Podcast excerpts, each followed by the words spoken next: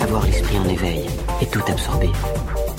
Et si ça fait mal, ça en vaut sûrement la peine. T'as aucune chance. Alors saisis-la. Même la plus petite personne peut changer le cours de l'avenir. Dans la vie, il faut savoir prendre des initiatives. Soyez les bienvenus dans ce podcast des aventuriers, les aventuriers avec deux aventurières euh, en l'occurrence. Il s'agit de Clem et de Mumu. Bonjour Bonjour Bonjour Là vous êtes euh, à Montréal au Canada. C'est exactement ça, où on s'est installé euh, il y a quelques années. Je dois- alors je dois dire que c'est cool parce que pour une fois on a, on a un super bon son parce que vous avez, et on va dire pourquoi dans un instant, tout votre matériel de son et de vidéo. Donc on a un super son avec vous. Bravo, merci. On espère que la piste sera bonne. Euh, Clem et euh, Mumu, ça fait quelques années euh, que vous êtes euh, partis euh, de France pour aller vivre tout d'abord au Canada, à Montréal. On va peut-être commencer euh, avec euh, bah, l'une de... En fait, choisissez-vous hein, euh, qui commence euh, sur son aventure euh, et sur sa vie. Ça fait combien de temps, Clem ou Mumu ou les deux, euh, que vous êtes euh, à Montréal, euh, au Canada? Ok, bah, je vais commencer. Euh, donc, euh, bah, moi, Là, c'est qui Là, c'est Mumu. C'est Mumu, du coup. Ouais. euh, moi, ça fait plus de 10 ans que je suis arrivée au Québec. En fait, je suis arrivée pendant mes, mes études. Mais déjà, entre mes études, j'avais fait des pauses, puis j'étais allée en Asie voyager. Puis après un an en Inde, où j'ai eu chaud, bah, j'avais envie de euh, voir l'hiver un peu, et puis euh, ça me manquait de parler français, donc je suis arrivée au Québec. Et j'ai fini mes a 10 ans. études là-bas, ouais, exactement. Puis j'ai trouvé un travail sur place et je suis restée. Ok. Et alors du coup, Clem, toi, quelle est ton, ton histoire par rapport à ça? Hum, Moi, bah, après mes études, euh, j'avais décidé de partir à l'étranger et j'ai obtenu ce qu'on appelle un PVT, donc c'est un permis vacances-travail qui permet de travailler de n'importe où euh, pour n'importe quel employeur. Donc c'est un, c'est un permis un peu, c'est le saint graal euh, quand on veut euh, voyager.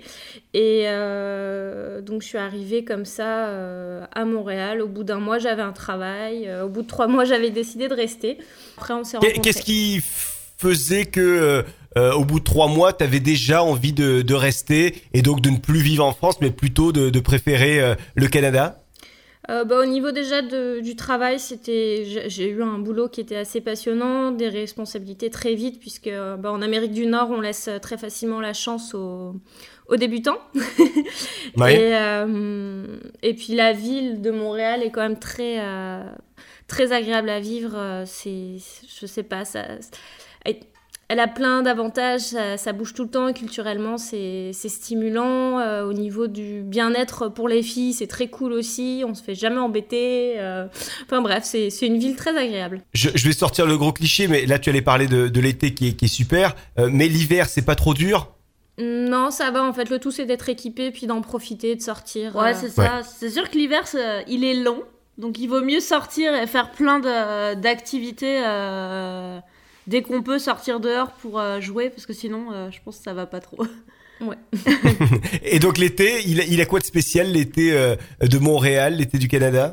Et Bah, très chaud. Il est très chaud, il fait très beau. Ah ouais. Euh, Il y a quand même beaucoup d'orages, donc ça, ça, ça refroidit aussi. Mais c'est aussi que les Montréalais sortent, euh, profitent de l'extérieur. Donc euh, il y a plein de festivals en, en plein air, gratuits. euh, c'est Très festif. C'est très festif, mais c'est très agréable. C'est ouais. Puis bah, c'est ça, même en sortant de Montréal pour le Québec et tout ça, il y a vraiment des parcs euh, magnifiques à voir.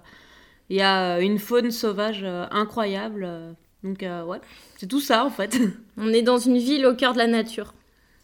Donc 10 ans pour l'une de vie euh, bah, au Canada, euh, 7 ans euh, pour l'autre. Euh, Qu'est-ce qui est arrivé ensuite pour que vous ayez envie de euh, faire des aventures et surtout pour faire des vidéos dont on va parler dans un instant?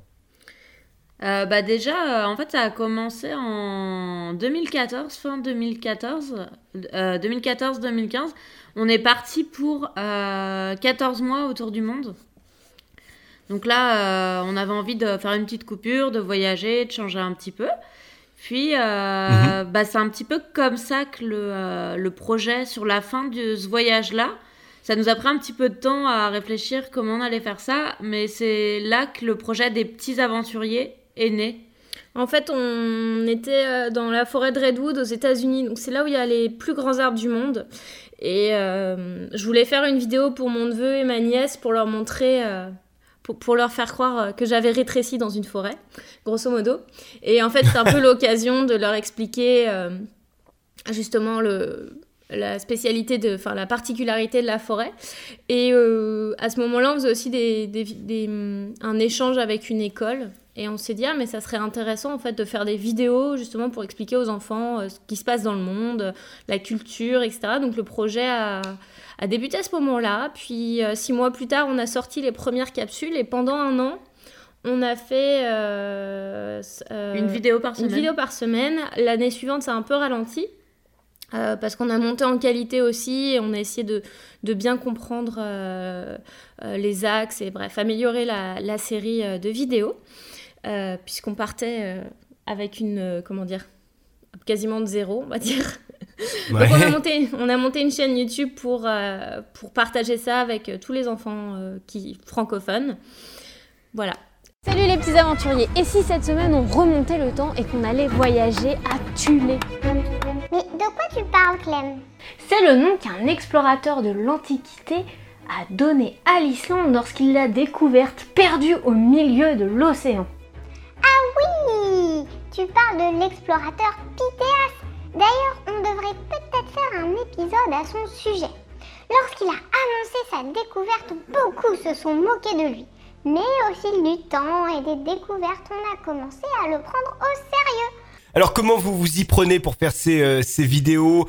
Je sais que pour certains, il y a, il il quand même pas mal d'écriture avant de faire une vidéo. C'est pas euh, on met la caméra et puis on parle et on voit bien ce que ça donne. Il y a quand même un gros gros travail derrière, à la fois de montage mais aussi de préparation. Oui, Bah, surtout pour les, les petits aventuriers, c'est sûr qu'on essaye d'écrire au maximum euh, les scénarios à l'avance parce qu'il faut qu'on fasse des recherches, faut pas qu'on dise des bêtises parce qu'en plus de ça, c'est pour les enfants, donc on fait vraiment attention à ce qu'on dit. On veut donner vraiment une bonne information. Donc, Donc on- il y a beaucoup de recherches, on passe par la bibliothèque, on lit des livres avant de faire un épisode, etc. Et on fait relire aussi nos textes par des, euh, par des spécialistes, donc euh, pour valider le, le contenu. Et ensuite, effectivement, le montage est également euh, très long. Par exemple, un épisode, ça va nous prendre entre peut-être 35 à 50 heures, ça va dépendre. Donc quand on en faisait un par semaine avec nos, nos boulots à temps plein, ça marchait pas. C'est ça, donc cette année, ça va plus être un épisode par mois, mais pour être sûr de la qualité qu'on fournit aussi derrière. Vous en êtes où là concrètement Euh, euh, Est-ce que vous ne faites que ça ou est-ce que vous avez une occupation euh, professionnelle à côté et ça vous le faites en plus de vos activités professionnelles? Alors, non, en fait- euh, ce qui se passe, c'est que moi, je suis freelance, donc je gère mon temps comme je le veux. Euh, mais ça n'a pas toujours été le cas parce qu'il y a des moments où j'étais employée. Donc, c'est sûr que c'était compliqué de faire les montages plus le travail. Et puis, euh, bah, Mumu est aussi. euh, en- Moi, je travaille en- encore euh, pour le moment euh, dans l'événementiel à, à Montréal. Donc, on s'organise pour essayer ouais. de tout faire rentrer dans le programme. D'autant plus qu'on a euh, bah, l'autre projet de- qui nous prend aussi beaucoup de temps. Et l'autre projet, c'est Voyage en roue libre. Alors, d'un côté, euh, qu'on distingue bien les choses, même si elles sont évidemment liées, euh, ces deux projets sont liés, mais d'un côté, il y a effectivement les petits aventuriers qui s'adressent à un public jeune, euh, auquel on explique, on vient de le dire, euh, des, des phénomènes de la vie, euh, euh, il y a des questions qui sont posées, des réponses qui sont données, et puis donc de l'autre, plus pour les adultes, Voyage en roue libre. Là, quel est l'objectif de ce, ce projet média, encore une fois? Donc ce, en fait, le voyage en roue libre, c'est un projet qui est né au tout début du Tour du Monde. On commençait à faire un, un blog, il s'appelait autrement. C'était plus pour notre famille. Et au fur et à mesure, on a trouvé euh, l'essence de ce projet qui était de d'expliquer un petit peu comment on fait pour travailler sur les routes et partager des astuces de voyage, etc. Mais cette année, enfin l'année Parce dernière... qu'en fait, il faut juste, euh, excuse-moi Clem, mais il faut préciser que euh, quand on était en tour du monde, bah, Clem travaillait sur les routes. Voilà. Donc euh, elle a pu acquérir beaucoup d'expérience. Elle devait gérer ses clients à distance, trouver des nouveaux clients, etc.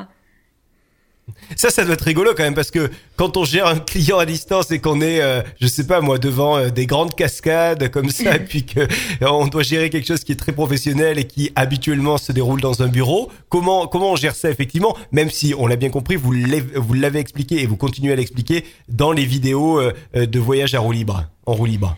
Euh, alors oui, il y a des moments où c'est très très beau et tout, mais il y a beaucoup de moments où c'est plus compliqué. Ouais, j'imagine, ouais. On est dans des situations euh, comme faire des entretiens sur euh, ou des, des, des premiers contacts avec des clients sur des parkings parce que c'est juste là où on a du, du réseau. Mais en fait, c'était bien parce que je me suis vraiment lancée à temps plein en freelance au moment où on est parti en tour du monde. Donc ça a été de, de cumuler le stress du lancement en freelance et euh, d'un voyage où on bougeait beaucoup. Euh, Donc c'est- c'était au moment où je suis revenue à Montréal, c'était très facile en fait de reprendre le de reprendre le travail. Mais sinon, la gestion des clients, en fait, ça, ça dépend des clients qu'on a et comment on s'organise.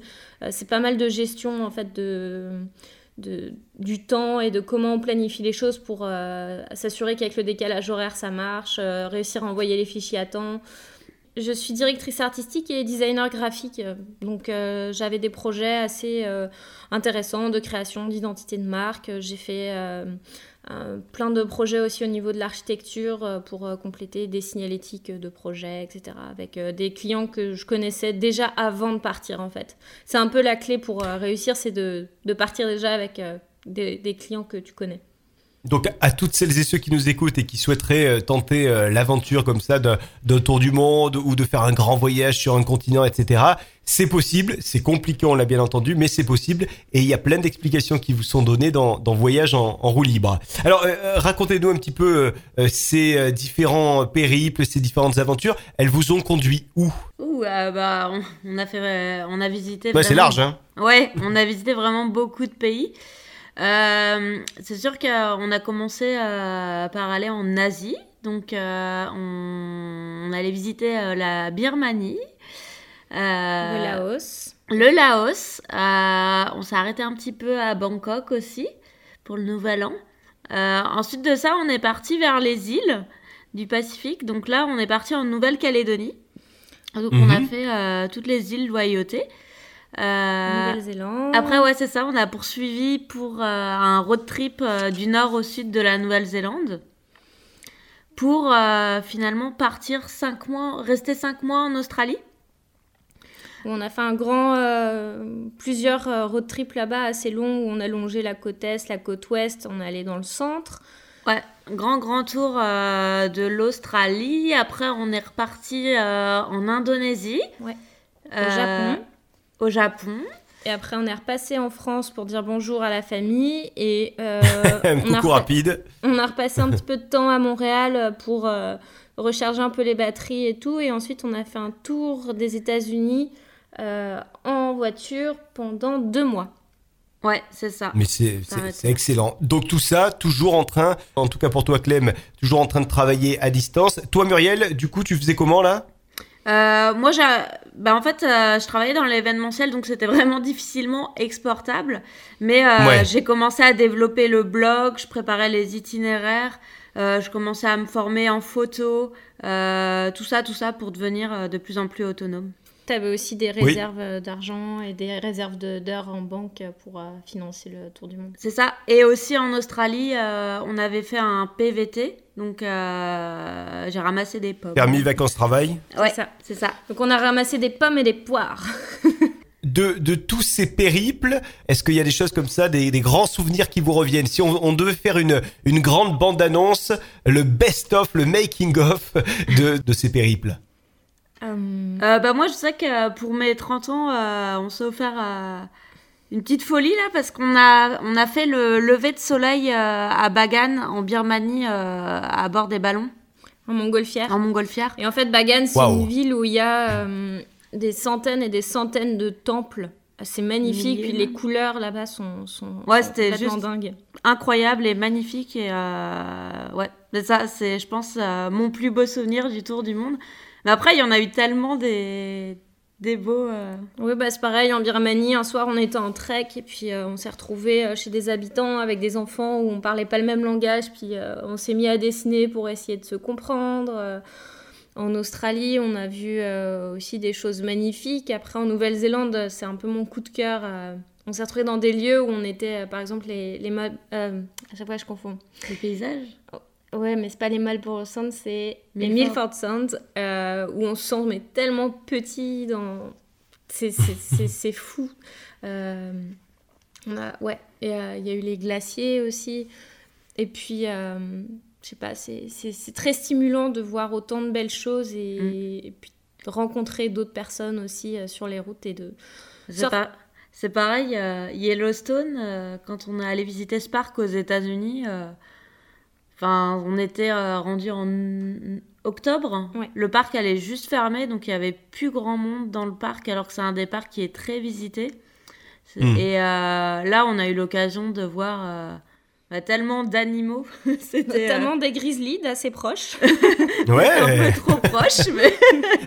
mais, euh, À votre actif, combien de vidéos, que ce soit à, à la fois pour Voyage en roue libre ou que ce soit pour les petits aventuriers? Euh, pour les petits aventuriers, on a fait une cinquantaine de vidéos pour l'instant. Euh, pour Voyage en roue libre, on a fait surtout des vidéos pour le moment sur la conversion de notre autobus scolaire. Euh, parce qu'en fait, on a acheté un bus jaune. Alors, Et, il est éno- juste une petite parenthèse, j'ai vu ce bus-là, il est énorme. C'est- pas, un- pas un petit van, hein. On est, on est sur du gros bus. Oui, il me semble, comme ça, en vidéo en tout cas. Quoi. Il fait 12 mètres de long. Voilà. il faut, il faut un permis spécial pour conduire ce bus de 12 mètres. Ouais. Ouais, ouais, euh, bah moi, Ouais, j'imagine. euh, ouais, j'ai j'ai dû passer euh, le permis bus pour euh, pouvoir le conduire. Il y a que Muriel qui a le permis bus. Toi, Clem, tu l'as pas passé? Non, en fait, quand il va être converti en, en ce qu'on appelle un véhicule récréatif, donc là, il est encore en plaque auto- euh, autobus, mais quand il sera en véhicule récréatif, j'aurai le droit de le conduire avec mon permis à moi. Euh, mon permis à moi, n'importe quoi, mon, mon permis euh, voiture, quoi. Vous avez déjà testé quand même la conduite avec, Oui. euh, tout ça, oui, tout ça oui, oui. Mais Ouais, là, ouais, on est vraiment. on, on l'a acheté à deux heures de route de Montréal, donc on l'a ramené à Montréal.